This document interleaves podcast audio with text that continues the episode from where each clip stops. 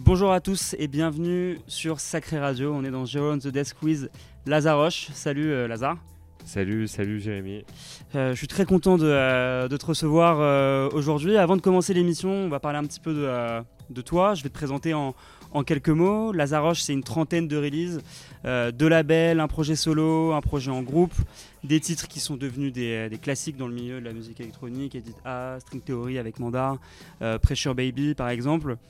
Euh, une carrière de DJ international, des tournées dans le monde entier, une résidence à Ibiza, t'as joué à Fabric, Robert Johnson, t'as fait une Boiler Room, un cercle, tout ça en 10 ans de carrière, donc c'est euh, déjà incroyable.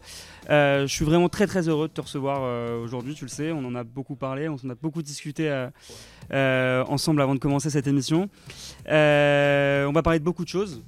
Dans une première partie, on va raconter un petit peu tes expériences de producteur. Dans une autre partie, vraiment ta carrière de DJ à l'international. Et ensuite, on, on va, on, va, on va écouter beaucoup de musique. C'est aussi le- l'idée de cette émission. La première question que j'ai envie de, euh, de, de- de te poser, dans, dans ton portrait, j'ai parlé de tes nombreuses releases. Oui. Euh, Est-ce qu'il y en a une qui t'a marqué plus particulièrement Euh, Est-ce que tu peux nous dire pourquoi? Elles étaient euh, les premières forcément. Les premières parce que c'est quelque chose que tu que tu conscientises pas, c'est quelque chose qui, qui, vient euh, sans attente, euh, sans qu'on attende quelque chose de ton nom. Donc ça c'est assez euh, c'est assez particulier et puis c'est vraiment la surprise. Tu sais pas comment les gens vont recevoir. Euh, et tu sais pas si les gens, si, le public va valider. Tu sais pas. Tu envoies le tu envoies le disque comme une bouteille à la mer. Tu sais pas s'il va marcher. Tu comprends rien et, euh, et tu t'attends à rien. Tu t'attends au pire au pire flop. Et au final, euh, et au final, quand il y a une bonne réception, c'est comme si c'est comme si tu vivais un, c'est comme si tu avais gagné au loto. C'est comme si tu vivais un rêve. Et dans sa manière de le produire aussi, il y avait une, euh, Bah, une, insouciance particulière? Bah Oui, une, une insouciance et surtout une, euh, et surtout pas de pas de volonté de d'être d'être d'être très méticuleux. C'était un c'était des essais quoi. C'était des essais. C'était le plus propre des essais finalement que qu'on se disait qu'on pouvait presser en, vinyle. Et euh, et donc à partir de là, euh, oui, on fait on fait pas les choses en, en conscience. On fait les choses euh, de manière euh, manière assez impulsive et c'est souvent ça qui donne et c'est souvent ça qui donne les trucs les plus les plus originaux parce que une fois une fois une fois que tu avances et que tu, tu commences à entendre des erreurs bah, tu finis par entendre que tes erreurs devenir de plus en plus difficiles et tu brides un peu plus ta création et, tout ça donc euh, donc oui non, non les, les- les premiers disques sont très intéressants Euh, le LH Edit qui est sorti en 2012 Bien sûr, ouais. euh, il y a- il y a ouais, il y a 10 ans Il y a 10 maintenant ans. il y a 10 ans maintenant et puis ensuite, le, le premier I Don't Think So aussi. Voilà, avec les premières chansons, les premiers. Voilà, c'était. C'était très. hum, ouais, c'était une très belle. C'était une très très belle expérience. Et c'est c'est fou que ça fasse 10 ans, je je m'en rends pas. Bah écoute, Je je, pas je- compte. je- je suis très content qu'on euh, ça ensemble. Euh, je te propose qu'on écoute euh, un premier morceau pour, euh, pour nos auditeurs. Euh, Qu'est-ce qu'on se met tout de suite? Alors, on va se mettre la version. Là, on a mis l'instrumental pour euh, faire le, le début, l'entrée. Là, je vais te mettre la, la version normale de Démocrate D. C'était un. Parce que j'ai commencé déjà par écouter beaucoup de hip-hop avant d'écouter quoi que ce soit. Euh, moi, j'avais un grand frère qui était à fond dans le reggae. euh, donc c'était assez, c'était assez. On avait des chambres euh, côte à côte, donc ils mettaient euh, du Ouais. Bounty Killer et du Benny Man et, du, du Peter Tosh et du machin. Et moi, je voulais passer pour le petit frère un peu plus violent, un peu plus urbain. Donc, je mettais, je mettais des, des disques de hip-hop. Et puis, euh, bah, qui- il se trouvait que euh, en France, quand tu avais 6 ans, que tu es, né en- que t'es né en 89, il y avait ce genre de truc Qu'on écoute tout de qui suite. était une nouveauté. Donc, Démocrate D, le crime. C'est parti.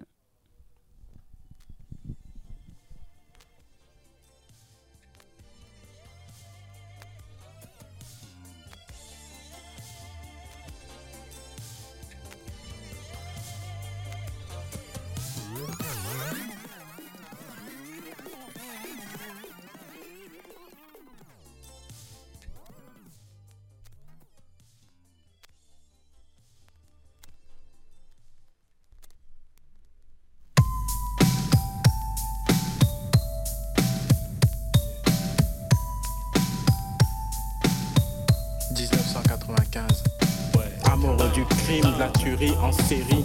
Le meurtre me tente, hante ma vie. Depuis, je ne peux plus dormir. Je fais des conneries, je fais de l'insomnie. Les nuits de pleine lune, j'ai envie de sang, de tripes passionnants, plein de trucs violents. J'aime ce qu'est des mantelles. Léviathan, le vice et Satan. Je suis impudent, je tue impunément et je n'ai vraiment aucun pas de sentiment. Je ne suis pas un, je suis un assassin ambulant, œil pour œil, deuil pour deuil, 100% dent pour dent. Je fais le mal pour le bien, consciemment pour le plaisir seulement et non pour l'argent. Je suis ni le bon, ni la brute, ni le truand. Moi je suis dingue et je flingue simplement.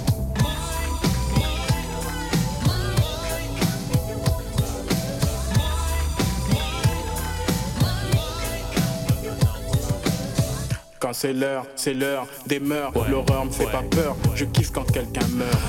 Le pire pour moi, c'est le meilleur. Je ris du malheur et j'en pleure de bonheur.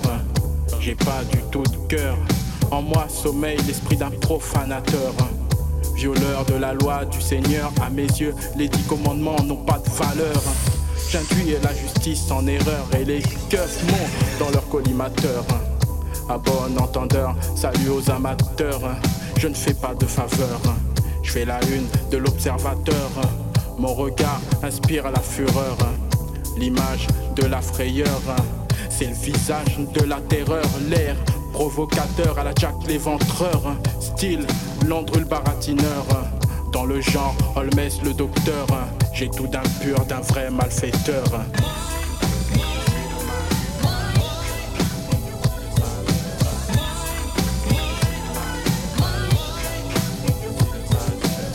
L'amour du risque, du cynique, du tragique, des pratiques mystiques, fanatiques, diaboliques, machiavéliques, maléfiques. Je sème, je fous la panique, je suis un danger public. Comme dans le film de Stanley Kubrick, titré Orange mécanique. Une fresque cinématographique, une fiction psychédélique. Près de chez vous se passe la réplique d'un putain de criminel authentique. Je fais la chronique, la sentence pour mes victimes est catégorique et je reste stoïque. La scène est dramatique et je reste statique, récitant des versets sataniques. Je suis un sadique, une saloperie, un type pathétique. Je fais flipper même les flics que je fais sans cesse. Tourner en bourrique, pute vierge, je suis problématique. Je me moque de la peine capitale et puis du système juridique. Yeah.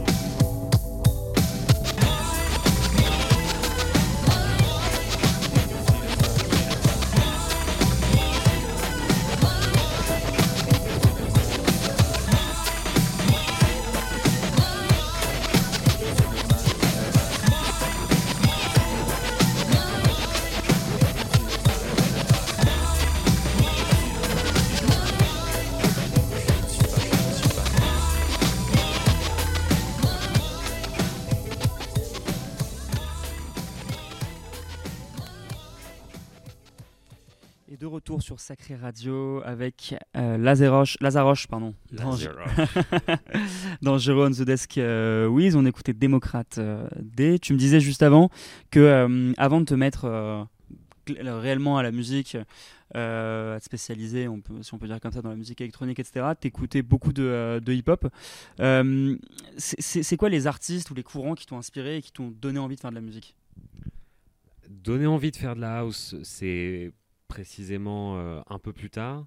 Mais les influences jeunes, sans imaginer un jour que je, produis, j'allais produire n'importe quel disque ou, que j'allais me représenter euh, quoi que ce soit, c'est euh, tout ce qui t'accompagne au fil de ta jeunesse, que tu, ce que tu peux kiffer, de justement qui passe dans la chaîne IFI de tes, de tes frères ou sœurs aînés, ce que, ce que ton père peut écouter, ce que machin, etc. Donc c'est finalement une influence de tout ça qui mène à euh, des goûts qui s'affinent et puis surtout des époques qui se succèdent. Tu vois ce que je veux dire? Bien sûr. Parce qu'à à, à 8, 9, 10, 12 ans, 13 ans, écouter du hip-hop, t'es- t'es- c'est générationnel. Ouais. Et puis ensuite, quand tu commences à, à sortir en club et à, et, et à vouloir mettre des chaussures pointues et des chemises pour rentrer, euh, machin, bon, bah il y a de la house qui passe, donc t'es es, t'es- t'es emmené dans, dans un paysage comme ça. Et si la musique d'époque n'est pas trop n'est pas trop n'est pas trop dégueulasse et que machin, tu peux catcher 2, 3, 4 morceaux et te les procurer et, traîner. Mais bon, c'est. En effet, c'était le hip-hop jeune. Ensuite, j'ai eu une grosse période, années 80. Euh, Cold Wave, euh, machin. Euh, c'était donc même, je me suis vautré dans la variété française. Je faisais qu'écouter. J'adorais RFM, j'adorais Chéri FM. on, est on est tous tombés là-dedans, t'inquiète pas. Tu peux me blind tester. Je suis vraiment. je, peux, je peux faire assez je peux en faire sensation sur la, sur la variété française, les, les, les, fonds de cuve de, de, Chant de France, machin, etc. D'ailleurs, on va écouter deux, trois. J'ai hâte, de, voir ce que tu nous as préparé là-dessus. Voilà.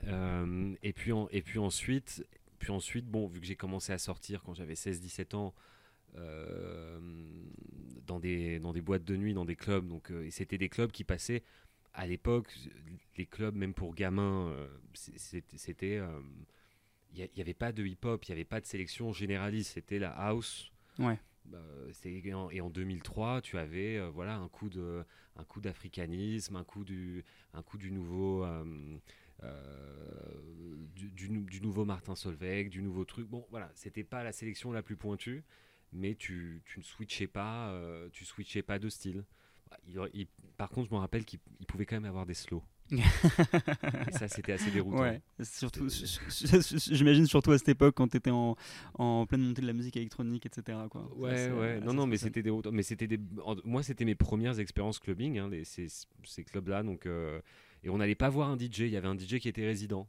Il y avait un DJ qui était résident. Euh, puis tu, tu t'allais dans le club parce que tu aimais le club. Et puis le DJ résident passait. Euh, voilà. Ensuite, un peu plus tard, j'ai commencé à vouloir voir des DJ. Donc en prenant des préventes.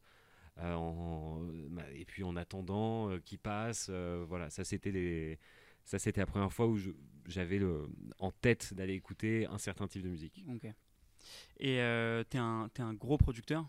Euh, Gros, je sais. Tu as quand même une, une, trentaine de releases à ton, à ton, à ton, à ton actif sur tes labels, etc. Tu as, plein de, euh, de, releases qui sont devenues euh, cultes dans le milieu de la musique électronique, ce que je disais dans, dans, ton portrait. C'est gentil. c'est quoi ton, ton setup de, de, de, prédilection? Si on parle un petit peu technique, sans trop que ce soit technique non plus pour les gens qui nous écoutent. Mais c'est quoi ta manière de produire c'est Comment tu sens les choses quand tu produis? Alors, il y a beaucoup de questions dans la même question. Mais euh, alors, il a, il a évolué avec le temps. Hum, j'ai été un fan de synthétiseurs analogiques. Ça, c'est, je l'ai, détaillé. Si certains nerds veulent voir, il y a une interview sur euh, Accelerate où je détaille euh, chaque pièce de mon studio, à quoi servent ces machines, qu'est-ce qu'ils ont remplacé, comment ils ont évolué, etc. Et et donc j'avais un setup, j'essayais d'avoir un setup sans ordi, ça c'était mon grand truc euh, quand j'avais euh, quand j'avais 23 24 ans, c'était que je me servais de mon ordi pour enregistrer simplement. euh, et j'avais voilà je, séquençais avec une MPC 3000 j'avais comme ça une des, stands de synthétiseurs le Prophet 5 le Jupiter le Juno le, les Oberheim etc puis ensuite beaucoup de boîtes à rythme j'avais un stand aussi dédié aux boîtes à rythme je ai je les ai quasiment toutes eues, plus ou moins en bon état. J'en ai aussi beaucoup restauré. Donc j'ai commencé aussi à, voilà, à acheter des choses en moins bon état pour les remettre en bon état. Et puis après, je suis rentré dans le modulaire, dans, les synthétiseurs modulaires. Là, on a commencé à avoir un vrai problème parce qu'on fait de moins en moins de musique et on fait de plus en plus de, de, de câblage, etc. Donc Très technique. Quand même. Voilà. Et en fait, si tu veux, ça ça t'éloigne, pour rebondir avec ce que j'ai dit au, début de l'entretien, c'est que ça t'éloigne du, du, truc un peu amusant et pas sérieux que tu testes quand tu commences à faire de la musique. Là, quand tu commences à, vraiment vouloir... Euh, à vraiment vouloir aiguiser chaque sonorité, te prendre la tête sur un truc. Mais attends, ça j'ai pas. La journée passe, tu as, produit, euh, as produit un white noise euh, avec un filtre dessus, enfin, qui part dans un délai, dans une. C'est sympathique, mais on, est, on est loin de quelque chose qui est dans le partage. J'étais surtout avec toi dans ce moment-là. Donc, il fallait que j'aille au bout de cette, euh, de, de, cette masturbation pour arriver, arriver à me décaler, me dire non, non, non, attends, il faut que je fasse au bout d'un moment, à un moment donné, de la musique de club. et de la musique qui peut se danser. Euh, mais je suis très content d'avoir tous ces enregistrements d'expériences que j'ai faites dans le studio que, que j'utilise jusqu'à maintenant. Parce que c'est comme des librairies, c'est comme si c'était mes samples, tu vois. Donc je me resample moi, et j'étais tellement jusqu'au boutiste que je les ai enregistrés en passant par, euh, par des, par, non, mais surtout par des, par des bandes quart de pouce.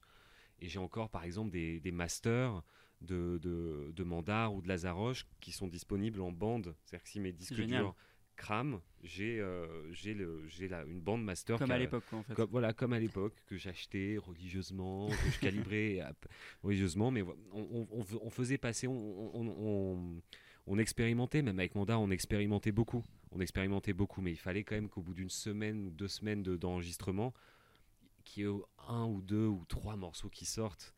Euh, pas un par jour, je trouve. Euh, moi, des, producteurs qu'on on me dit qu'ils sortent un morceau par jour terminé, je trouve ça. moi, je suis incapable. Je, beaucoup, je, suis incapable parce que je me récoule le lendemain, je c'est à chier, je pense que ça sort. tu vois, c'est ridicule et tout. Donc, il faut. C'est un, un long, c'est des cycles longs, mais. Euh, mais oui, je suis allé très loin dans la, dans la geekerie. Et puis ensuite, j'en suis revenu. Mais il fallait, il fallait que j'aille un peu au bout de. Euh, fallait que j'aille un petit peu au bout de ça. Mais mon setup de base, pour la faire très courte, la TR909 est presque dans tous mes, dans, tous mes disques. Voilà, la même. Euh, depuis que j'ai que j'ai acheté, je pense en 2000, en 2010, il est, partout. La, la MPC 3000 euh, également au début, et puis ensuite j'utilisais souvent un truc qui s'appelait le JV2080, qui est un, voilà, tu, connais un synthétiseur en, en, rack Roland. Euh, où tu peux rajouter des cartes, etc. Machin. Donc il y a des disques qu'on entend beaucoup. Il y a d'ailleurs des commentaires sur Discogs qui disent oui, bah tiens, lui il a eu un JV20 80 pour Noël, tellement que c'est. Euh, on entend que ça quoi. Ah ouais, tellement qu'on entend que ça. Donc voilà. Et puis ensuite, j'ai là où je là où je me suis un petit peu éclaté aussi, c'est que sans, sans être pianiste, mais j'ai un frère qui est vraiment pianiste. J'ai acheté un, vrai Fender Rhodes. Ah génial. Et euh, quand avant de terminer des morceaux, j'invitais mon frère qui vienne taper des quelques notes euh, quelques notes par dessus des machins qu'on faisait passer dans un chorus qu'on faisait truc et puis à la fin tu vois ça rajoutait euh, ça rajoutait une touche d'instrument. Et pareil j'ai un cousin qui est, qui est, qui est guitariste. Je lui ai envoyé les je lui envoyé la piste. Il, il, tapait des trucs par dessus je le mettais en filigrane en intro machin. Donc c'est euh, j'essayais d'étoffer un peu le, comme je pouvais le maximum. Et puis ensuite il y avait des tracks qui étaient 100% club brut qui étaient voilà des, des 5-6 machines qui tournaient à la fois, qui tabassaient. Et voilà, euh, enregistrement de 5 minutes, merci, au revoir. On touche plus à rien, on envoie en mastering. Et, euh, et toutes ces releases euh, que tu as, que, as produites, tu les as sorties sur, sur ton label quasiment. Ouais. pourquoi ce choix? Tu avais envie de, de, tout produire de A à Z toi-même? Enfin... Alors, je, l'ai, beaucoup raconté, mais c'est vrai que en, quand j'ai commencé à, à, faire des disques, on était dans une époque où il y avait. c'était un petit peu compliqué, la communication. Enfin, si tu voulais sortir quelque chose. Début des années 2010. Voilà, début des années 2010. Euh, la scène à Paris était pas dingue, vraiment pas dingue. Euh, T'avais beaucoup de disquaires qui, qui, fermaient. On était en vraie transformation digitale, c'est-à-dire que c'était, ça y est, c'était, le, plié. Serato, Tractor, et puis évidemment les, les, sites de téléchargement, etc. Il y avait très peu de monde, donc du coup les, les, les distributeurs perdaient de l'argent, les labels perdaient évidemment de l'argent, les disquaires étaient un il n'y avait pas de disquaires qui ouvraient comme maintenant les 6-8 dernières années. C'était des, des, disquaires qu'on voyait fermer les uns après les autres. Mais euh, donc, euh, vouloir sortir un vinyle à l'époque quand tu étais personne, euh, bah, tu n'avais pas forcément de, de, répondants. J'avais envoyé deux ou trois, la démo sur, à deux ou trois personnes à l'époque et qui, qui n'avaient jamais ouvert le mail. Ouais. Donc, euh, comme je raconte souvent, euh, j'ai vu une publicité à ce moment-là euh, pour, pour un, studio à Paris qui disait pour presser vos 300 disques pour 900 euros. Ouais, c'est plus les mêmes prix aujourd'hui, effectivement. donc, donc, je me suis dit, d'accord, ça veut dire que si je finis des morceaux que j'aime bien, je peux les presser sans avoir de structure avec un, je savais pas moi comment ça marchait. J'étais ahuri moi par le. Enfin, je, pensais que pour sortir un vinyle, il fallait être une grande personne dans un bureau, avec, avoir des contacts en usine, etc. J'avais pas conscience de que c'était une production qui pouvait être courte. Euh, donc je, vois, j'appelle ce numéro, on me dit oui oui, tu, finis tes morceaux quand tu veux, tu passes et puis on, fait produire en Allemagne et un mois après tu as les, tu auras d'abord le test pressing et puis ensuite tu auras les, auras les disques chez toi, final. Ah Génial. Donc à partir de ce moment-là, c'est là où j'ai fait euh, les premiers édits disco, Edit A, Love Tang, et ensuite, euh, donc ils ont été pressés. Donc, euh, et distribués un petit peu partout attends, j'étais comme un fou déjà qu'il soit pressé. je me suis dit, voilà, je vais en avoir 300. Je vais en donner un à chaque membre de ma famille. Ça va faire 200, 250. Euh, ensuite, je vais essayer d'en déposer peut-être euh, allez, 20 à des DJ que j'aime. Tu vois, donc je demandais l'adresse postale, tu vois, je voulais genre, ouais, bon, euh, j'en avais, envoyé, j'en avais envoyé à, je sais plus, à Mouvdi, à machin, euh, truc, à Jérémy Underground, qu'on salue, à, tu, tu vois, parce que je, je lui avais déjà acheté un 10 sur Discogs, donc je connaissais son adresse postale, parce qu'il me l'avait envoyé de son adresse postale. Donc moi, je je l'ai même pas contacté, j'ai vu l'adresse expéditeur, Ouais. et j'ai recopié et j'envoie la promo comme ça. C'est-à-dire qu'il n'y avait pas Insta où tu étais là, Bien ouais, sûr, ouais. bon, tu écoutes mes, je te, je te balance un lien, etc. Il y avait Internet, je te parle pas de l'âge de pierre, hein, mais genre c'était, il y avait un truc un peu plus, un peu plus pudique, on va dire. Bien sûr. Quand tu sortais un truc, tu la, tu, tu, tu, la, tu la ramenais pas trop. Et, euh, et puis j'allais dans les, dans les disquaires à Paris dire euh, bonjour, euh, je, je, je viens de commencer la musique, euh, je peux te déposer 5 disques. euh. Et les disquaires étaient là, euh, ouais, ouais, ouais, si tu veux en dépôt, vas-y, laisse-les là, etc. Machin. Donc j'en- ai 5. Ils me donnaient pas d'argent. C'est-à-dire que des 5, si jamais ça se vendait, il m'appelait il allait me filer, euh, je sais pas, un prix en, en prix wholesale. euh, il allait me filer, je, je sais pas, un truc à perte limite, tu vois. Mais moi, déjà, qu'il soit dans, déjà un, fou pour toi, dans ouais. un étalage comme ça, j'étais en. T'as compris le mot. Donc euh, j'ai. Bon, truc. Et puis à un moment donné, il y a un mec qui m'a dit Attends, attends, attends, mais tu fais des édits Il y a un distributeur en Allemagne, à Francfort, qui fait aussi des baskets Ok. et qui aime bien les édits. Ça s'appelle Freebase. Il est fermé depuis. Euh, Envoie-lui. Euh, Freebase, machin, truc, j'appelle, un, un Allemand me répond, ok, machin, truc. Donc Je déjà lunaire quand même. Ouais, euh, je lui envoie, je envoie, euh, 10 disques. Il me dit envoie 10 disques. J'ai écouté les liens que tu m'as envoyés. J'ai mis envoie 10 disques. Je lui envoie 10 disques. Poste du Louvre à 4 du mat, qui était ouvert euh, 24 heures sur 24 à l'époque. J'arrive en, en, en, en- apoplexie. Je lui donne les, hop, euh, les, les disques partent, etc. Il me rappelle euh, deux semaines après. Euh, pas- non, pas deux semaines. Le, le temps qu'ils reçoivent trois jours, on va dire la semaine d'après. Il m'appelle la semaine d'après. Il me dit euh, Écoute, on a tout vendu. Combien de stock il te reste? Je dis 230. Il me dit Balance. ah, c'est exceptionnel. Il me dit balance. Je lui dis t'es sûr? Il me dit. Donc, Moi, quand un, un- quand un mec me dit ça, je me dis bon. Ça, euh, ça, ça- ça peut être piège. Il peut, euh, il peut non, non, non, truc, non, je me dis surtout, je vais en garder 20 pour Ouais. essayer, si jamais, tu vois, parce que je, une fois que tu les as, je sais pas si ça est trop produit, je savais pas si, machin, parce que moi je les avais numéro- numérotés, 1 Ouais. sur 300, 2 sur 300, 3 sur 300, C'est- c'était euh, la prunelle de mes yeux le truc. Donc, euh, je mettais du parfum carrément sur les trucs, c'est comme si j'envoyais un. comme ouais. C'est comme si tu laissais une, euh, une écharpe à ton ex de Ah, l'époque. oui, petit oui, quoi. oui, à une ex, ouais, ouais. Donc, euh, et puis il m'a dit balance le stock. J'ai balancé le stock et à partir de là, il m'a dit écoute, euh, il m'a dit ça, ça s'est vendu au Japon, ça a cartonné, en Angleterre, ça a cartonné, machin, etc. Donc là, si tu veux, pour la première fois, j'ai eu une approbation de gens que je ne connaissais pas. Euh, qui ont dit ce disque je l'achète tu vois ce que je veux dire? Et, génial. et- et on l'écoute et à partir de ce moment là bah c'est fini ton, tu commences à recevoir des mails tu commences à avoir des trucs moi j'étais encore étudiant je comprenais pas de quoi il s'agissait j'étais pas pour moi j'avais j'avais fait j'avais fait presque une, une, une blague Ouais. pas une blague parce que je voulais faire le truc sérieux j'avais beaucoup de respect pas, tu euh, vois j'avais beaucoup de respect pour la musique mais j'étais voilà bon j'ai fait des études T'avais pas d'ambition particulière à cette époque? non, pas vraiment. Franchement, pas vraiment. Mais donc, donc voilà, ça a commencé comme ça. Et puis ensuite, ça m'a, ça m'a donné de l'appétit pour en faire, Pour en faire d'autres. en faire d'autres. Et puis ensuite, un distributeur anglais m'a dit, écoute, à partir de maintenant, tu, c'est moi qui avance les frais de, de production du disque. Tu as juste à me livrer la musique et je m'occupe de la production et la distribution. Ce qui est un luxe. Ce qui est un luxe, parce que moi j'avançais, pendant cinq sorties j'avançais. Et moi, un peu à la libanaise, je te faisais les trucs en gatefold, avec les, 100 les disques 180 grammes, scellés, euh, les photos, machin, etc. Les inserts dans les disques, les remerciements à l'intégralité. Enfin, je, je, voulais kiffer, mais sauf que c'était des, des- des coûts de production qui étaient, Qui étaient éno- beaucoup plus qui- chers, qui ouais. étaient énormes. Qui étaient énormes. Donc euh, voilà. Et euh, juste avant d'écouter le disque qui tourne euh, juste ici, j'ai- une, une dernière question sur ta, sur ta vie de producteur. Euh, on, on parlera de, de ta vie de, de DJ, qui, l'un ne va pas sans l'autre peut-être. Euh, mais la, la question que je me pose, c'est qu'avec toutes ces années de carrière de producteur de musique électronique, est-ce que tu as envie d'explorer d'autres choses, de travailler avec d'autres personnes, de- d'autres genres musicaux peut-être? J'ai toujours eu le fantasme. De, faire des prods de rap Non, hélas, non. Franchement, non. J'ai essayé. Euh, c'est pas la folie. je, suis, je suis honnête.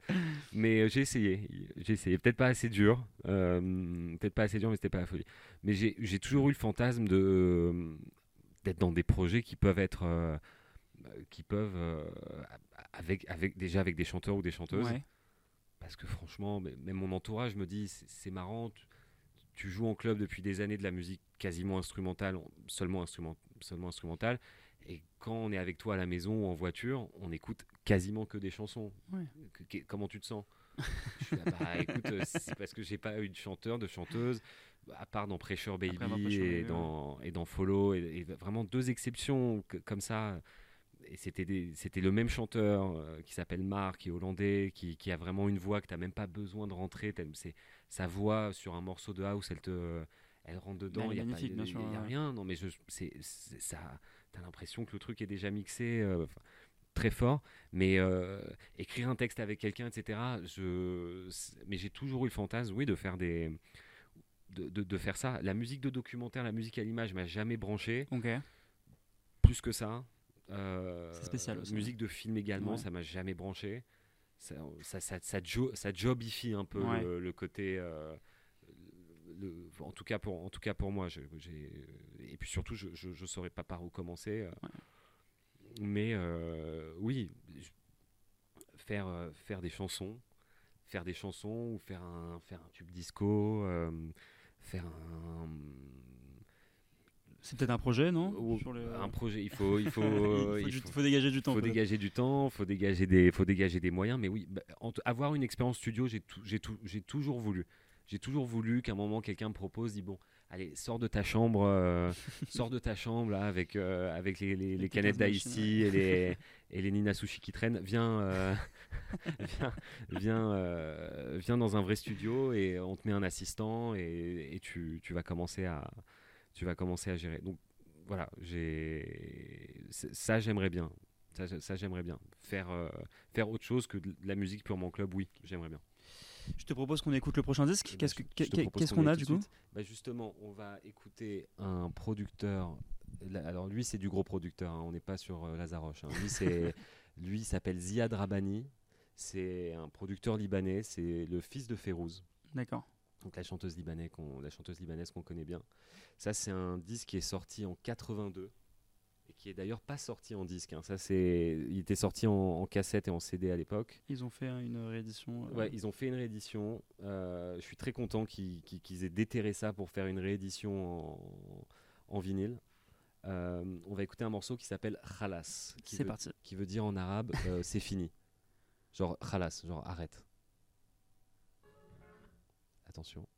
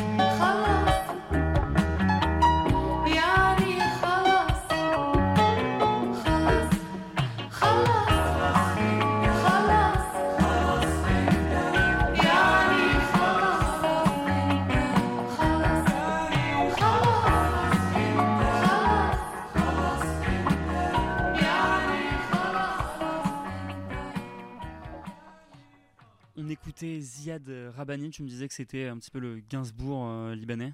Oui, absolument, c'est le Gainsbourg libanais. C'est vraiment ça.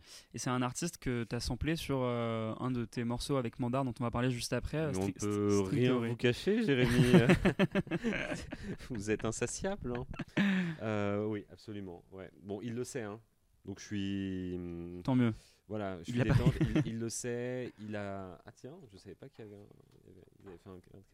Il le sait. Il a aimé le morceau apparemment. Il m'a envoyé un, il m'a envoyé un message. Ah bah, c'est génial. Et, euh, et oui, oui, bon, ne, ne, le samplez pas tous, hein, les, les, copains. Hein. Faites pas, faites pas les cons quand même. Hein. ne, volez pas les producteurs libanais. Ça, c'est chasse gardée.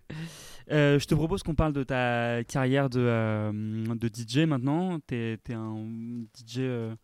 c'est marrant de dire DJ international, mais pour le coup, c'est c'est le cas. Tu as vraiment beaucoup tourné dans le monde et, et, et, en Europe. Il suffit d'aller à, à, Breda ou à Gand, tu étais un DJ international. voilà, c'est pour ça que je dis que c'est marrant de dire DJ international, mais quand même, tu as, as, eu des résidences euh, au Haï, à Ibiza par exemple, si je dis pas de bêtises C'était la résidence de, de, Black Coffee, de Black Coffee ouais. auquel j'étais très très régulièrement invité. Puis a, Mandar a une résidence au, au Sankeys, je sais plus, je crois que c'est devenu Octane maintenant. Ouais.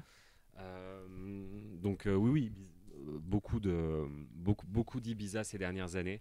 Est-ce que ça t'a donné un parce qu'il y, y, a vraiment c'est un peu un, une espèce de, euh, de, de, de, microcosme un peu cette île. On arrive dans un dans un endroit où tout tourne autour de la fête, de la musique électronique finalement. Il y a des grandes scènes avec plein de gens. C'est complètement différent que lorsqu'on est dans un club à Paris où on prend le métro juste après finalement. ça t'a donné un attrait pour les grandes scènes? Plus que euh, les clubs plus resserrés, plus intimistes? Alors oui, j'avais fait quand même beaucoup de festivals ouais.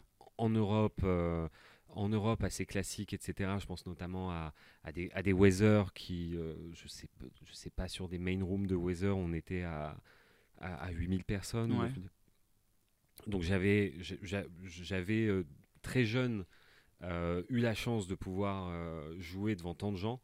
Euh, et en fait, euh, Ibiza, c'est pareil. Je jouais dans un festival continu. C'est-à-dire que c'était des, des, des, une production de festival déjà autour de toi, une équipe de festival, et puis un, public qui n'est pas, enfin, qui, ressemble pas à un public de, de club par le nombre qu'il y a.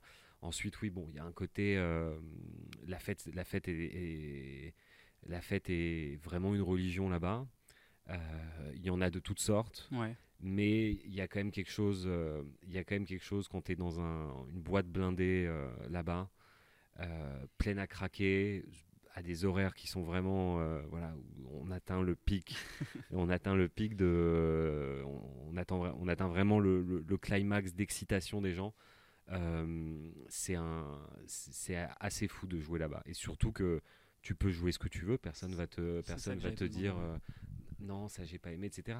De toutes les façons, tu, ça, tu joues avec le public. Tu joues les, pas... les, gens aiment, euh, quoi qu'il arrive, euh, ce, que, ce, que, ce, que, ce que tu vas jouer ou. Euh, enfin, tu, tu, tu, ressens le, le, même feeling quand tu vas envoyer un morceau, je sais pas, dans n'importe quel club. Tu, tu, tu, tu, tu rends le truc un peu, tu rends le truc un peu, un peu digeste selon les. les... Ils sont plus ouverts peut-être. Alors ils sont plus ouverts, ils ont surtout payé cher. Euh, quand, es dans un, quand tu joues face à des publics, euh, à, des, à des publics payants euh, qui, ont, qui sont venus en avion, machin, etc., qui sont là en vacances, bon, ils, sont là pour se détendre. Quoi. Voilà, ils sont pas blasés. quand tu joues, voilà, et puis après, tu as, des, as, certains publics où tu, vois que de toutes les façons, ils sont, ils sont de passage, ils sont là parce qu'ils se sont fait traîner par le relou de l'anniversaire qui oh, moi oh, non t'es chiant bon d'accord bah, il prend le Uber euh, on y va donc ils se ramènent là ils sont au truc ils te feront bah, ils veulent que tu joues du machin. Bon Ibiza dans des grandes salles il y a quand même un truc où ça il y a quand même un truc où voilà la, la, musique parle et puis surtout la, production t'aide les lumières la salle euh, tu vois. Euh, et puis on, avait cette, euh, on, on avait cette DGR, cette belle machine. On avait cette DGR ici, donc c'était, c'était vraiment, voilà, c'était un setup. Parfait. Comme, comme le setup du Robert Johnson, mais par exemple à, à, Ibiza, un samedi soir, plein août, prime time. Donc ça, c'était ça, c'était assez incroyable. Et oui, tu, tu peux, tu peux jouer ce que tu veux, mais il faut que tu saches que tu joues quand même devant 7000 personnes. Et euh, je, vais, je vais rebondir sur le, le Robert Johnson, justement. Euh, c'est quoi le club qui t'a marqué dans lequel tu as, joué, dans lequel tu as vécu une expérience plus folle que, euh, que, que les autres? Alors, quand même, euh, pour. Il y a des clubs en Italie qui sont assez fous. Ok, d'accord. Je J'imaginais pas que tu. Il y a- euh, Il y a des clubs italiens qui m'ont laissé un super arrière-goût des Ouais. années après, parce que c'était des choses qui n'étaient pas forcément dans les centres-villes, c'était machin. Et, hum, et tu sais pas vraiment où tu mets les pieds, le marché italien, on comprend pas Bah ouais, bien sûr. C'est- pas voilà, ils ont vraiment leur truc en interne à eux. Et au-delà du fait que j'adore aller en Italie, à chaque fois c'était des bonnes surprises. Il y a des clubs anglais, pareil, pas forcément ceux de Londres. Tu joues à Fabrique, c'est toujours exceptionnel. Mais c'est surtout les surprises qui sont marrantes. Ouais. Parce que quand tu joues dans des grands clubs, tu as toujours euh, beaucoup de beaucoup d'expectations. Bon, et puis après, tu, tu, tu, tu, tu as le track, etc. Quand tu arrives dans, dans un endroit, tu sais pas vraiment où tu vas arriver. Et puis là, tu, tu, tu commences à. On t'emmène, tu commences à voir le parking blindé, le truc blindé. Tu sais, tu connais pas le nom du club, tu sais pas ce qui se passe. Et là, tu vois que les gens sont surexcités. C'est assez incroyable. Donc. euh, donc voilà, bah, pareil, j'ai fait une soirée euh, privée à Los Angeles parce que tu sais, à Los Angeles, il- tu peux pas. euh, ouais, il y a plus de les, les boîtes après 2 ouais, heures du mat, ça. donc ils sont obligés de faire des memberships à des gens. Donc j'ai joué pour des Russes là-bas, avec des gens sur des échasses, à Inglewood, avec du caca par terre, machin. je- je- on comprenait rien. Euh, je partais, le- je partais trois heures après le set pour rentrer à Paris. Des choses comme ça où t'es, dingue, ouais.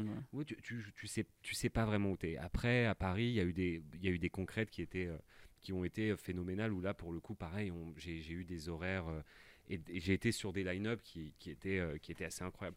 À Berlin, il y a eu euh, le- le- l'expérience que j'ai préférée à Berlin, c'était sans doute euh, AWN. Ouais. Pareil, où j'avais joué juste avant Villa Lobos là-bas, euh, qui n'était pas annoncé, mais qui était quand même annoncé. Donc je voyais mon portable se transformer en vibro, tu sais, je savais pas ce qui se passait. En fait, les gens voulaient la liste pour, Ouais, euh, pour Ricardo, mais, ils étaient, mais c'était un. Tu vois, genre c'était. ahu- C'est dingue. J'ai compris qu'il y avait un truc qui se passait parce que je me faisais- j'étais en train de me faire harponner. Donc euh, voilà. Mais euh, il y, a ce genre de soirée de temps en temps. Quand tu sens que ton portable chauffe, quand tu sens que machin, etc. voilà. Donc euh, ça, c'est des trucs assez marquants. Et puis évidemment, les, les, les streamings qui sont quand même des dates que tu, que tu prépares comme des dates les- rooms, et qui restent à vie. fait, ouais. qui restent à vie sur Internet, dont les gens te parlent. Tu vois ce que je veux dire? Quand tu joues devant un club, bon, bah, tu joues devant euh, tant de centaines, tant de milliers de personnes, ils rentrent chez eux. Ils... Quand tu as quelque chose qui est filmé, quand même, ça, ça reste. T'en as un bon souvenir de ces deux expériences euh, Boiler- Ouais, il y a eu une boiler room et un cercle, Ouais. c'est ça? Ouais, j'ai surtout pris beaucoup d'imodium avant. T'étais stressé Euh, Ouais. C'est surtout euh, voilà, j'étais en j'étais très stressé en j'étais très stressé en amont et puis ensuite tu tu mets le premier disque et ça va mais tu tu ouais ouais c'est des tu t'en rappelles bien ouais tu, tu le sens bien passer. Tu le sens tu le sens bien passer. Euh, en parlant de boiler room, cercle, euh, il y a une question qui me vient comme ça. Euh, Est-ce que tu penses qu'il y a un événement ou un élément qui a, qui a boosté ta carrière plus qu'un autre? Je sûrement les disques sûrement les sorties euh, qui ont amené une résonance qui, qui ont ramené des dates. Ouais. mais le, corps c'est quand même quand même la musique. Je, je voyais la différence euh, vraiment quand je sortais quelque chose euh, qui, qui était bien accueilli. Je, je voyais que l'année qui suivait était une année euh, était une belle année quoi. Et euh, donc je, pense que la, musique a, a fait le truc euh, a fait le truc assez euh, naturellement. Et pareil tu sais c'était très petit à petit. J'ai pas je suis jamais devenu un, grand nom du jour au lendemain euh, tu vois on savait pas qui c'était vraiment euh, d'année en année en année j'ai de plus en plus tourné dans, des endroits nouveaux dans des pays nouveaux. Euh, et donc on m'a réinvité donc j'y suis retourné tu vois ça devenait l'Australie je finissais par y aller deux fois par an Euh, les États-Unis le Japon aussi beaucoup Génial, ça t'a permis de voyager euh, beaucoup. Ouais, bien sûr. Et puis pareil, un peu, tu vois, j'ai commencé, j'avais commencé à jouer au Moyen-Orient, j'avais commencé à jouer en Asie beaucoup, j'avais commencé à jouer en, en Amérique du Sud sur la fin. Donc euh, j'allais partout. Et en fait, ça s'additionnait avec des, avec des dates anglaises, françaises, allemandes, belges que hum, espagnol évidemment beaucoup. C'est le pays où j'ai le plus joué, c'est l'Espagne. selon ouais mon- Oui, oui.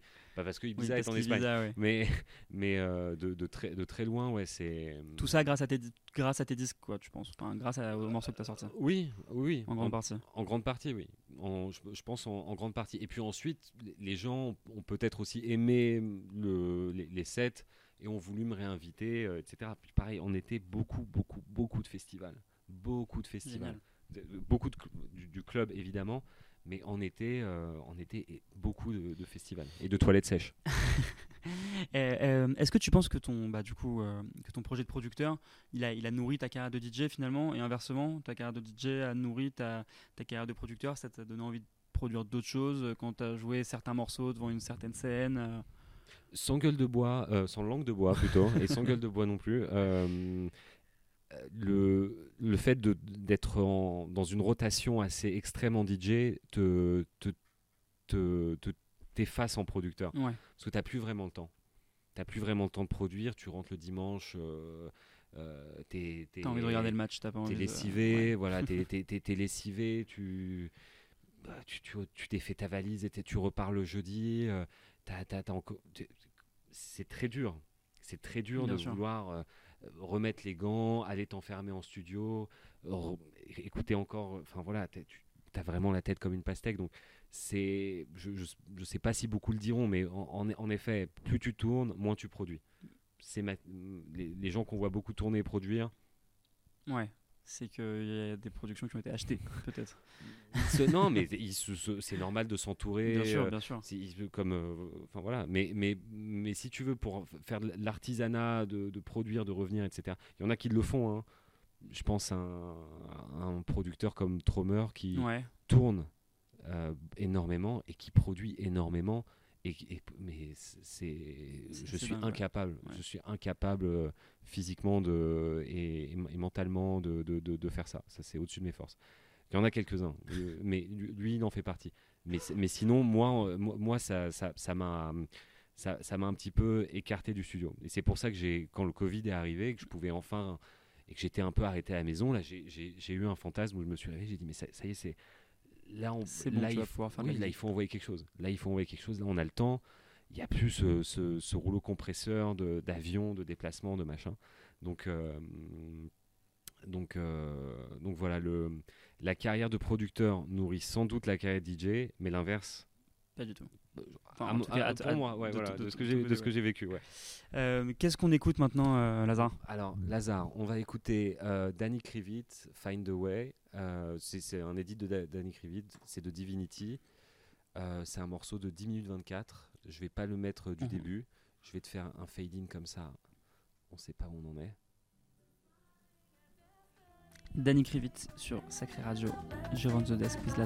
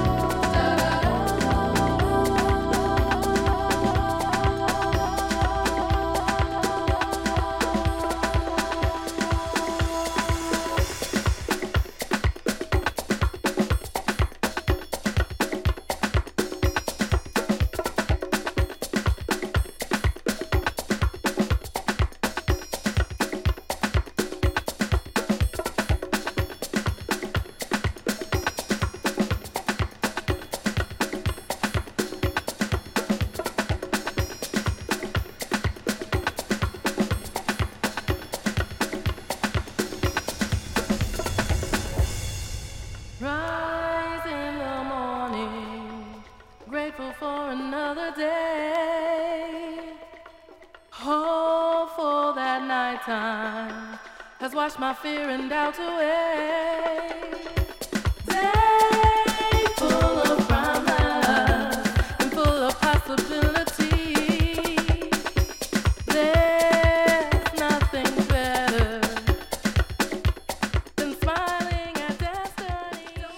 De retour sur Sacré Radio dans Zero on the Desk with Lazaroche. On écoutait un edit de Danny Krivit. Euh, on a parlé de tes projets de producteur, euh, de ta vie euh, de DJ qui tourne partout, qui prend 15, avi- 15 avions par week-end. J'ai envie de te parler de ton projet Mandar, Oui. qui est, qui est un, un de tes gros projets de, de producteur et de DJ, parce que tu as beaucoup tourné avec eux, mais en même temps, tu as, sorti des, des, euh, des morceaux qui ont été joués par énormément de, euh, de DJ. Euh, tu peux nous raconter un petit peu la genèse de, de ce projet? La genèse? La genèse, ouais. Euh, je faisais un disque avec Malin Génie, donc euh, le premier. euh, euh, voilà, Malin Génie qui fait partie du groupe, donc on, Voilà, rappelle qu'il y a. Sam, Malin Génie, Lazaroche qui Voilà. forment Mandar. Euh, je faisais un disque avec lui. euh, on était à Paris, on enregistrait à Paris. Et euh, on était en 2013. Et euh, cette année-là, euh, il se trouvait que Samuel, Sam, euh, était, à, était à Paris aussi, alors qu'il est danois. Il vivait à Paris euh, pour une raison. euh, pour, pour une raison dont je me rappelle plus. En tout cas, il était en, il il était en coloc à Paris, quoi, à ce moment-là. Et moi, étant à Paris avec euh, Malin Génie, déjà dans un trip un peu Erasmus, tu sais, un Hollandais, un Français, machin, on a appelé le Danois parce qu'on connaissait ses premiers, ses premiers morceaux, etc. Et puis on l'a, on l'a ramené et on lui a dit bon, nous on travaille sur un disque. euh, est-ce que tu, on est en train de galérer sur une ligne de basse? Est-ce que tu veux nous aider, euh, machin. Donc il est venu au studio qui était rue Mandar. euh, Tout s'explique. voilà, coup. tout s'explique.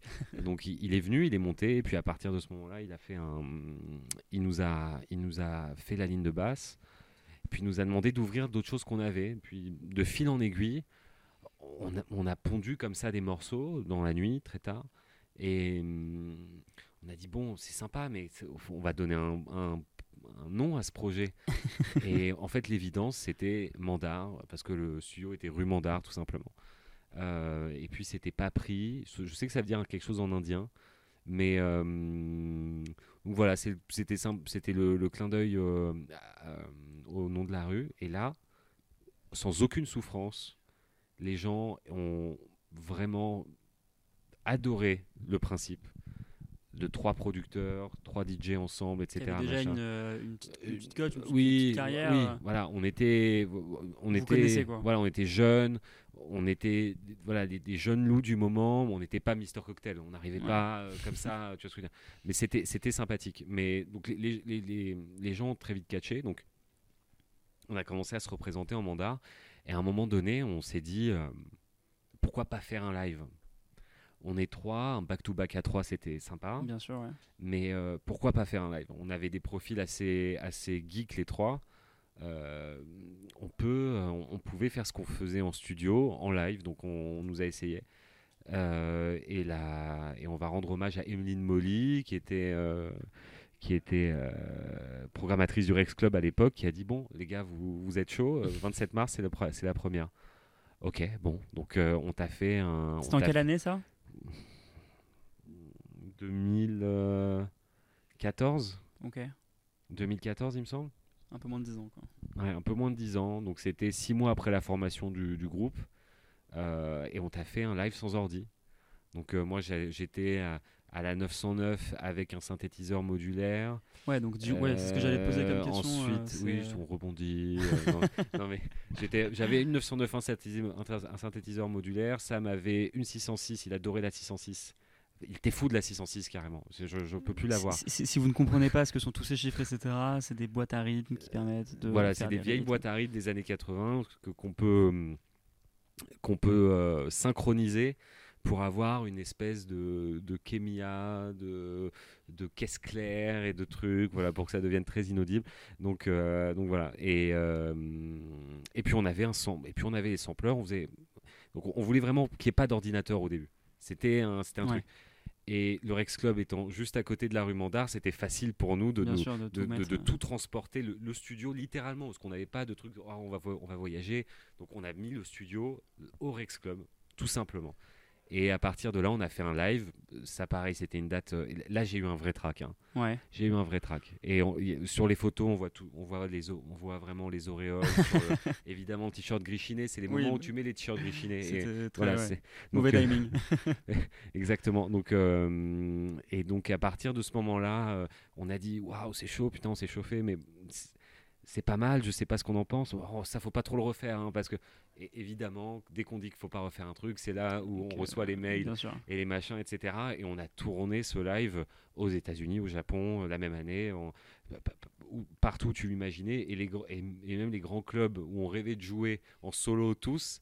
Vous l'avez fait à trois. Ils, ils disaient venez à trois, venez faire un live, Euh, venez faire un live. Donc euh, ok, donc on, on- à partir de ce moment-là, allez va passer les douanes avec euh, un truc qui un synthétiseur qui ressemble à une bombe euh, dans un die Hard, machin. Tu vois, c'était euh, c'était la, casse, les, les- les- objets perdus, les machins, tout, ce que tu veux, les, cocards renversés.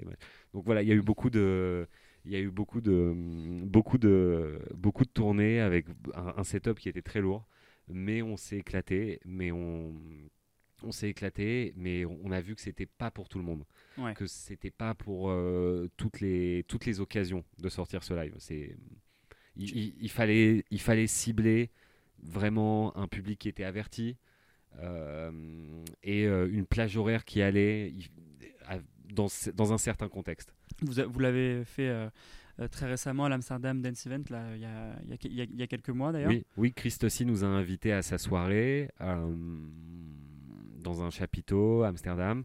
Et on a, on a fait, euh, ouais, ouais, on a fait, euh, on, on a fait un gros live là-bas. C'était le premier depuis le Covid? La Euh, oui, etc. oui, parce que quand on s'est quand on a repris, quand on a repris la route, on faisait des DJ sets. Ouais. On faisait des DJ sets, on faisait beaucoup de all night long. Euh, bah oui, quand on est à 3, ils ont dit tu veux jouer toute la nuit? Bah oui, avec plaisir, bien sûr. Et, euh, et donc, euh, donc on, faisait, on faisait des all night long. Donc là, c'était le premier live depuis, de- depuis un moment. Et on a, on a, on a vraiment kiffé. C'était une grosse salle. Et puis pareil, euh, les- Christ aussi nous a mis dans un slot euh, Parfait. aux oignons. Euh, C'était important pour toi d'avoir une configuration euh, à 3, d'avoir autre chose que ton projet Lazaroche? Pareil, je l'ai pas pensé. Ça, ça, c'est ça- tout seul, ouais. Ouais, ouais. j'ai- c'est- Quelque part, on l'a cherché de, de vouloir produire à plusieurs. On, on- ça- c'est- on s'entendait bien humainement. On est des vrais amis. Même quand on dînait avec euh, les organisateurs avant la soirée, les organisateurs ha- hallucinaient parce que on s'insultait, on- euh, ça, ça partait en vanne euh, très très dur, etc. Les gens ne nous voyaient pas du tout comme euh, Comme un groupe, quoi, en fait. oui, non, mais je je veux dire comme une formation de trois, trois professionnels qui viennent se représenter. On était, on était, on était bordélique. Il y en avait toujours un qui se réveillait pas, l'autre qui ratait l'avion au retour. C'était, c'était une vraie tannée. Et en plus, on, on buvait même pas, donc il n'y avait pas d'excuses. Et euh, tu sens que ça a fait du bien à ton, à ton projet euh, Lazaroche euh, et vice versa. Tu penses que les Ouais. deux ont nourri un oui, peu oui, l'autre ouais? ça pour le coup, oui. Ça, ça pour le coup, oui. Comment tu euh, t'expliques ça? Tu penses que euh, quand tu as sorti typiquement euh, String Theory, les gens, les, qui, qui est, euh, je pense, vos- si je, peux, si je peux dire ça, enfin, en tout cas le morceau qui a le plus explosé avec, avec, avec euh, les gens savaient que c'était Lazaroche aussi Ouais, Oui, oui. complètement? Oui, oui, ils identifiaient le, le groupe A3, quoi, bien sûr. Bien sûr. Non, non, ça, on, les- les- les gens savaient. Euh, euh, ça, nous non, ça, nous permettait aussi de, de se chauffer. Vu qu'on. En solo, tu sors quelque chose, c'est- t'as un petit peu peur parce que tu, tu, tu remets à chaque fois ton, ton nom euh, avec une proposition musicale, etc. Mandar, vu que c'était, tu sais, c'est comme euh, tu, te- tu te planques derrière une boîte, tu vois, t'as la personne morale comme ça, tu, tu balances le truc. Si on vient te chercher, bon bah tu fermes la personne morale, mais ta personne physique, elle va bien. Euh, donc on se chauffait en fait avec avec Mandar. Des fois, on, on- on tentait des trucs, on avait des libertés, on retrouvait une naïveté d'antan. Ouais. De quand on était euh, jeune producteur. Donc ça c'était pas mal. On balançait des trucs, on, pareil, on nommait des morceaux. euh, Avec des noms complètement fous. oui, oui, il y en a un qui est pas sorti, heureusement qui est pas sorti, mais qui avait un nom, voilà. Bon, mais bref, donc c'était. euh, On veut savoir comment il s'appelle euh, du coup. morceau. je vous le donnerai à la fin de l'émission. Mais euh, donc, donc on, avait, on avait ce, on avait ce, ce- ce- ce- voilà, ce petit no man's land où on pouvait, on, pou- on pouvait se chauffer. et on n'a jamais trop pris ça au sérieux non plus. Honnêtement, hein, honnêtement, on, on voulait faire de la bonne musique. Euh, quand on savait qu'on tenait un bon morceau, comme String Theory par exemple, on, lui donnait le max. On le faisait, euh, on le faisait mixer proprement. On, faisait intervenir des gens sur le disque, des, conseils, etc. Parce qu'on on savait qu'on tenait quelque chose. Mais sinon, il y avait, on, était vraiment, euh, on, était, il y avait un esprit où c'était avant tout. Je voyais la tête de Sam, je voyais la tête de Malin Génie au réveil euh, dans les taxis. C'était, voilà, tu vois, il y avait un Ouais. truc un peu bon. C'est, c'est les trois, euh, c'est, c'est les, c'est les trois copains euh, mal réveillés euh, dans les aéroports euh, qui mangent des mauvais sandwichs, quoi. Il y avait pas. Avant d'écouter le prochain disque, euh, j'aimerais bien connaître ton, ton regard sur la scène de la musique électronique aujourd'hui en France. Aujourd'hui, Ouais, ça fait 10 ans, toi, que tu es, que t'es, euh, que t'es sur, cette, sur cette route, on va, on, va, on va dire. Comment tu sens que ça a évolué? Alors, à vrai dire, euh, mm, ça a évolué d'une manière, euh, d'une manière assez prévisible, c'est-à-dire par cycle. Il y, a des- il y a des montées avec des soirées des organisateurs et des festivals, et puis ensuite, y a un- et puis ensuite ça, ça redescend un petit peu. Les soirées marchent moins bien. Bon, après, on est une ville qui a quand même vécu pas mal de, en 10 ans, pas mal de remous. Il y a eu Ouais. euh, beaucoup de choses qui se sont passées. Il y a eu des attentats, il y a eu des machins, etc. Donc il y a eu à chaque fois des, des, des switches de men- mentalité, le confinement, le truc. Donc c'est et de, et de génération aussi. Moi, les, les- les gens qui sortaient quand j'avais 22 ans, aujourd'hui, c'est aujourd'hui bon, ils sont, ils sont ils sont mariés avec des enfants, des, des boulots, des trucs. Donc euh, ils sortent un peu moins. Donc c'est- c'est des, nou- des nouvelles générations qui, qui arrivent. Euh, et puis moi je vois arriver des, des gens de 22 ans quand moi je, je voyais des trentenaires en disant ah, putain il fait chier lui euh, donc il y y y y a- ce truc là mais je mais non non ça ça, ça, a l'air de très bien de très bien se porter. Mais bon y a ça, ça se joue beaucoup plus aujourd'hui euh, sur les réseaux sociaux qu'avant Bien sûr. simplement je vais pas trop épiloguer là-dessus parce qu'il y a plein de choses à dire mais ça, ça se joue beaucoup à ça Tu construis ta hype un petit peu sur, sur ça et les, les, les gens te bookent peut-être plus pour tes abonnés que pour ta musique finalement. Avant, avant, t'étais, avant le, le, le but, euh, avant, t'étais très content quand un DJ, euh, un grand DJ que t'aimais beaucoup jouait et, te, et, et- ton disque à beaucoup d'événements. Tu savais qu'il y allait avoir une vraie résonance. Euh, pareil, tu vois, parce que t'avais pas beaucoup de, de, de, de, partage de ce que tu faisais. Donc, euh, si tu avais de la presse, des articles de presse qui disaient voilà, ce nouveau, euh, ce nouveau producteur français a sorti quelque chose et c'est. euh, et la troisième va vous surprendre. Non, mais ce, Ouais. ce- voilà, on, on a aimé, on est allé chez lui faire une interview, etc. Voilà, ça et ça, c'était le max. C'était le max que tu pouvais avoir. Et ça se jouait réellement à ça, c'est-à-dire être approuvé par euh, ses, la aînés. la street cred un petit peu. Voilà, être approuvé par ses aînés et ensuite avoir, euh, avoir aussi une approbation de la presse. Mais, euh, mais ensuite, se, se mettre en avant personnellement, en se mettant cas. en scène, en montrant de la vie privée et euh, de la vie de tous les jours et en continuant d'alimenter ça, c'était un petit peu le cas parce qu'il y avait quand même, c'était le, il y avait quand même des plateformes de réseaux sociaux, mais c'était beaucoup moins, c'était beaucoup moins que maintenant. Ça, c'est la différence majeure. Ensuite, au niveau de la, ensuite, au niveau de la musique, c'est vraiment des cycles. Ouais, Moi, je suis arrivé, c'était euh, quand j'ai commencé à faire de la musique, c'était les premiers releases de, de MCDE, c'était les premiers releases aussi de My Love is Underground, c'était. euh, moi, j'étais. Enfin. C'était, c'était cette génération-là Bien sûr, où il y avait euh, moins de, de Minus et de Mark Hool et de, dans, dans les bacs pour un peu plus de, de, de, de- d'edit, de, de, de house. Il y avait de, un donc, donc voilà, y y en fait, tu vois, il y a eu des. Il y, a eu des, il, y a eu des, il y a eu des cycles. Et puis après, là, à la fin, les gens ne pouvaient plus, plus en pouvoir d'entendre des, Ouais, des simili house années 90 donc euh, c'est c'est passé sur autre chose. Donc euh, bon il y, a- il y a eu c'est vraiment par euh, c'est vraiment par vague. C'est vraiment par vague. Je te propose qu'on écoute le, le prochain disque. Qu'est-ce que tu nous euh, réserves sur celle-ci? Et bah euh, je crois que tu le devineras jamais. On va on va faire euh, ça c'est hum, ça c'est King Brit. Et j'espère que je joue la bonne version King Brit sur Sacré Radio.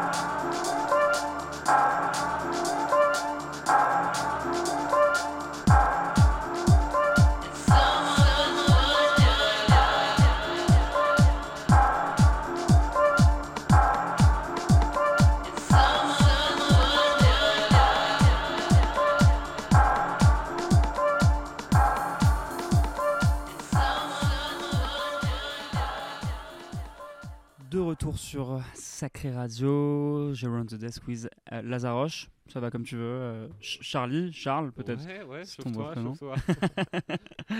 Euh, bon, maintenant dans cette partie de l'émission, j'ai envie qu'on te découpe par tes disques. Donc là, tu vas nous jouer un disque de Jay Dilla, si je te dis pas de bêtises. Oui, oui, oui. je- Tu kiffes ce producteur, c'est un, un, un génie, on peut l'appeler comme ça. hein. Oui, je suis pas. J'ai connu des gens vraiment fans, fanatiques de Dilla. Ouais. Moi, je, je- Toi, t'aimes. J'aime, je touche en surface. Ça, je, ça c'est un de mes préférés. euh, C'est un de mes préférés, mais euh, j'ai connu des gens plus fanatiques. Je peux pas m'avancer en. En, en se lançant sa discographie, etc. Voilà, T'as peur que je te cuisine sur lui là Non, tu peux, tu, tu- oh, tu peux me cuisiner. Je, je te, je te- je te donnerai le change, mais. Il y, a- il y a des artistes, euh, il y a- il y a des artistes sur lesquels je suis plus fort. On écoute Jay Dilla tout de suite sur Sacré Radio, Si c'est la bonne face. hein. si c'est la bonne face.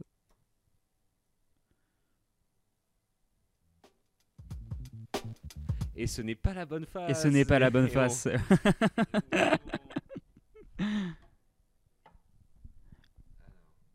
Jay Dilla sur Sacré Radio, ce n'est pas le bon disque. Ah oui. C'est le bon disque. We got it.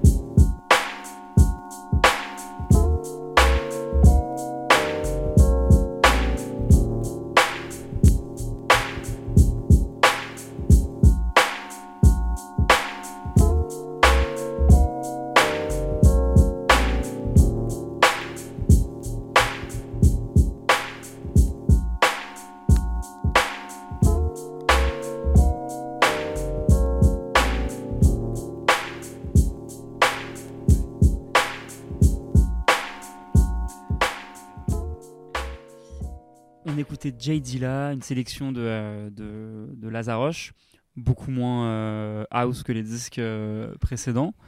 Euh, tu nous prépares quoi pour, pour après Donc ça, c'est un morceau qui s'appelle Dreamy, qui est, qui est sorti sur Blinch 47 Recordings. C'est un label, c'est le label de Wajid. Ok. Très technique pour ceux qui connaissent. Non, mais c'est ouais, c'est pour les, c'est pour les, c'est pour ceux qui voudraient le, le retrouver parce que je pense pas qu'il qu'il soit dispo soit sur, sur les, Shazam sur ou les autre. plateformes ou quoi que ce soit. Voilà. Euh, Qu'est-ce qu'on s'écoute maintenant? Qu'est-ce qu'on s'écoute maintenant? On va s'écouter un, un instrumental de Jamiroquai.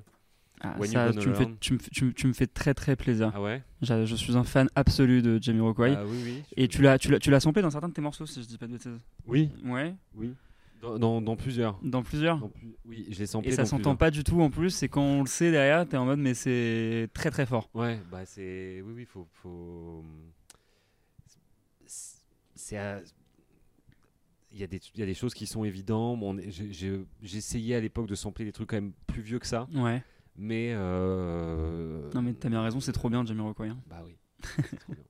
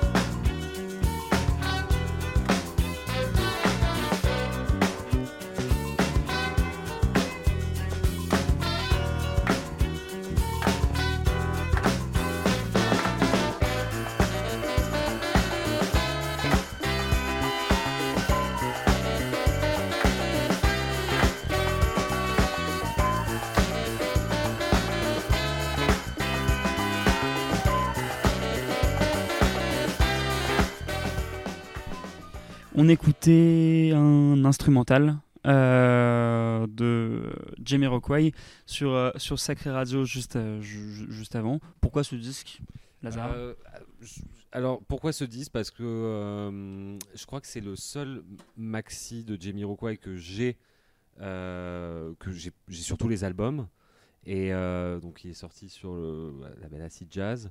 Et j'adore la voix de J.K., mais c'est c'est assez saisissant d'écouter juste Bien sûr. ouais. euh, l'instrumental et, euh, et c'est- Ça, ça joue derrière. quoi. Ouais. Voilà, voilà. Tu, tu- tu te rends compte que tu peux dépouiller, enlever un élément du morceau, c'est- ça reste quand même un morceau. euh, ça, ça reste quand même de la, de la, de la vraie, de la, La vraie belle musique. ouais.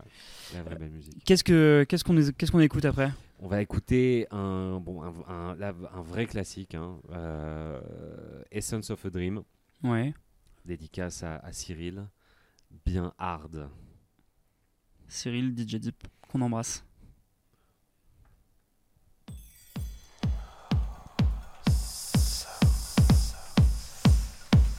Thank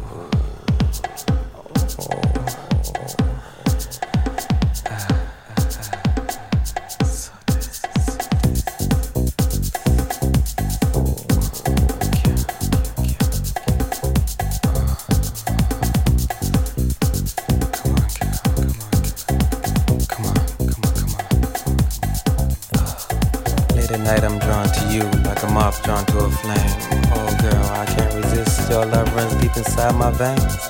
I need to stay away. A thousand times I must have tried. But you have control more than I want to realize. Oh baby. Do it for me.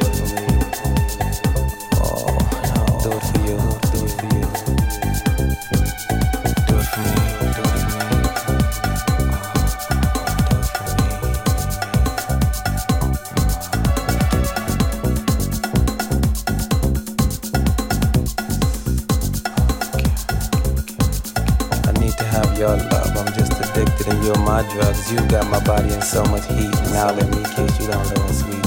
Wicked thoughts flow from our minds and we'll do them all if we have time. You'll never know how much I love you deep down from hell. I still think of you.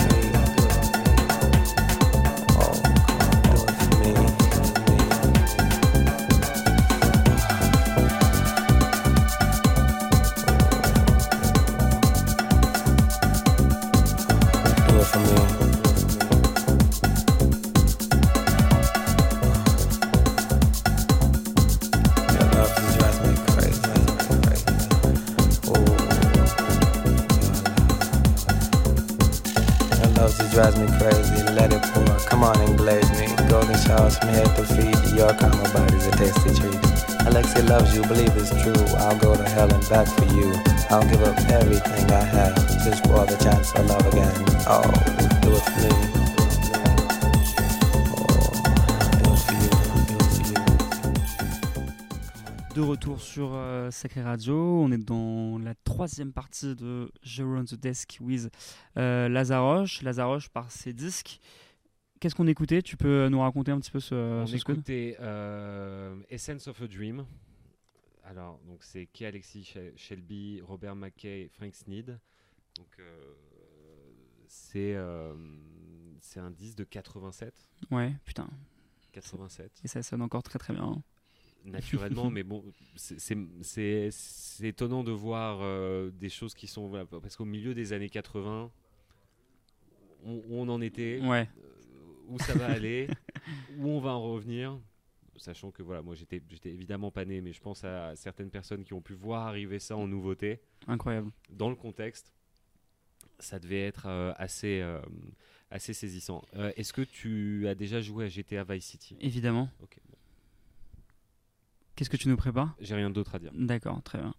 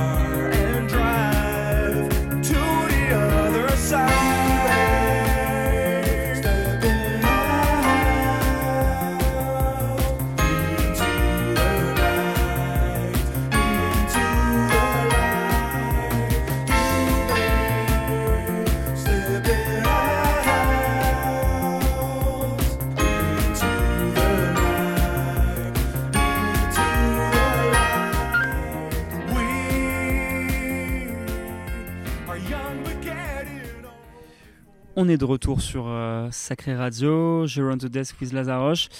Euh, L'émission euh, touche bientôt, touche bientôt euh, euh, à sa fin. Heureusement, on a le temps d'écouter un dernier disque de la sélection de Lazaroche. Euh, Qu'est-ce que tu nous prépares pour, pour cette fin? Déjà, je vais revenir brièvement Bien sûr, sur bien ce qui sûr. s'est passé. Sur, Vice City, ouais.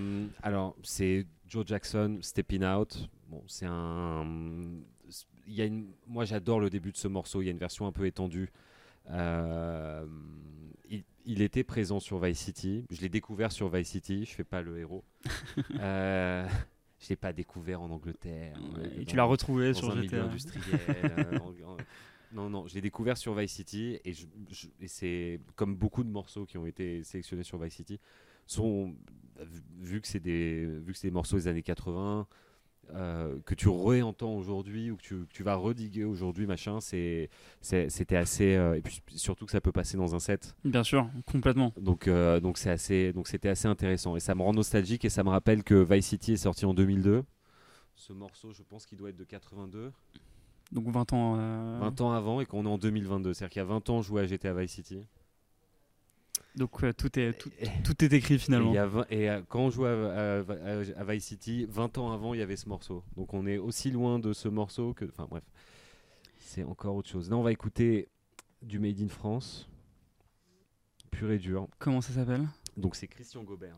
Génial. Christian Gobert, c'est un, un grand compositeur euh, français qui a fait beaucoup d'arrangements, euh, qui n'est pas une star en lui-même, mais qui a fait beaucoup, beaucoup d'arrangements et qui a sorti cet album-là euh, en 74. Donc ça a été enregistré, en- ça a été enregistré en 74 et c'est un petit peu c'est on, on l'écoute en solo lui qui normalement ne chante pas fait plutôt des arrangements et on va écouter un morceau qui s'appelle Merde il fait déjà jour C'est tout de suite sur Sacré Radio, pardon.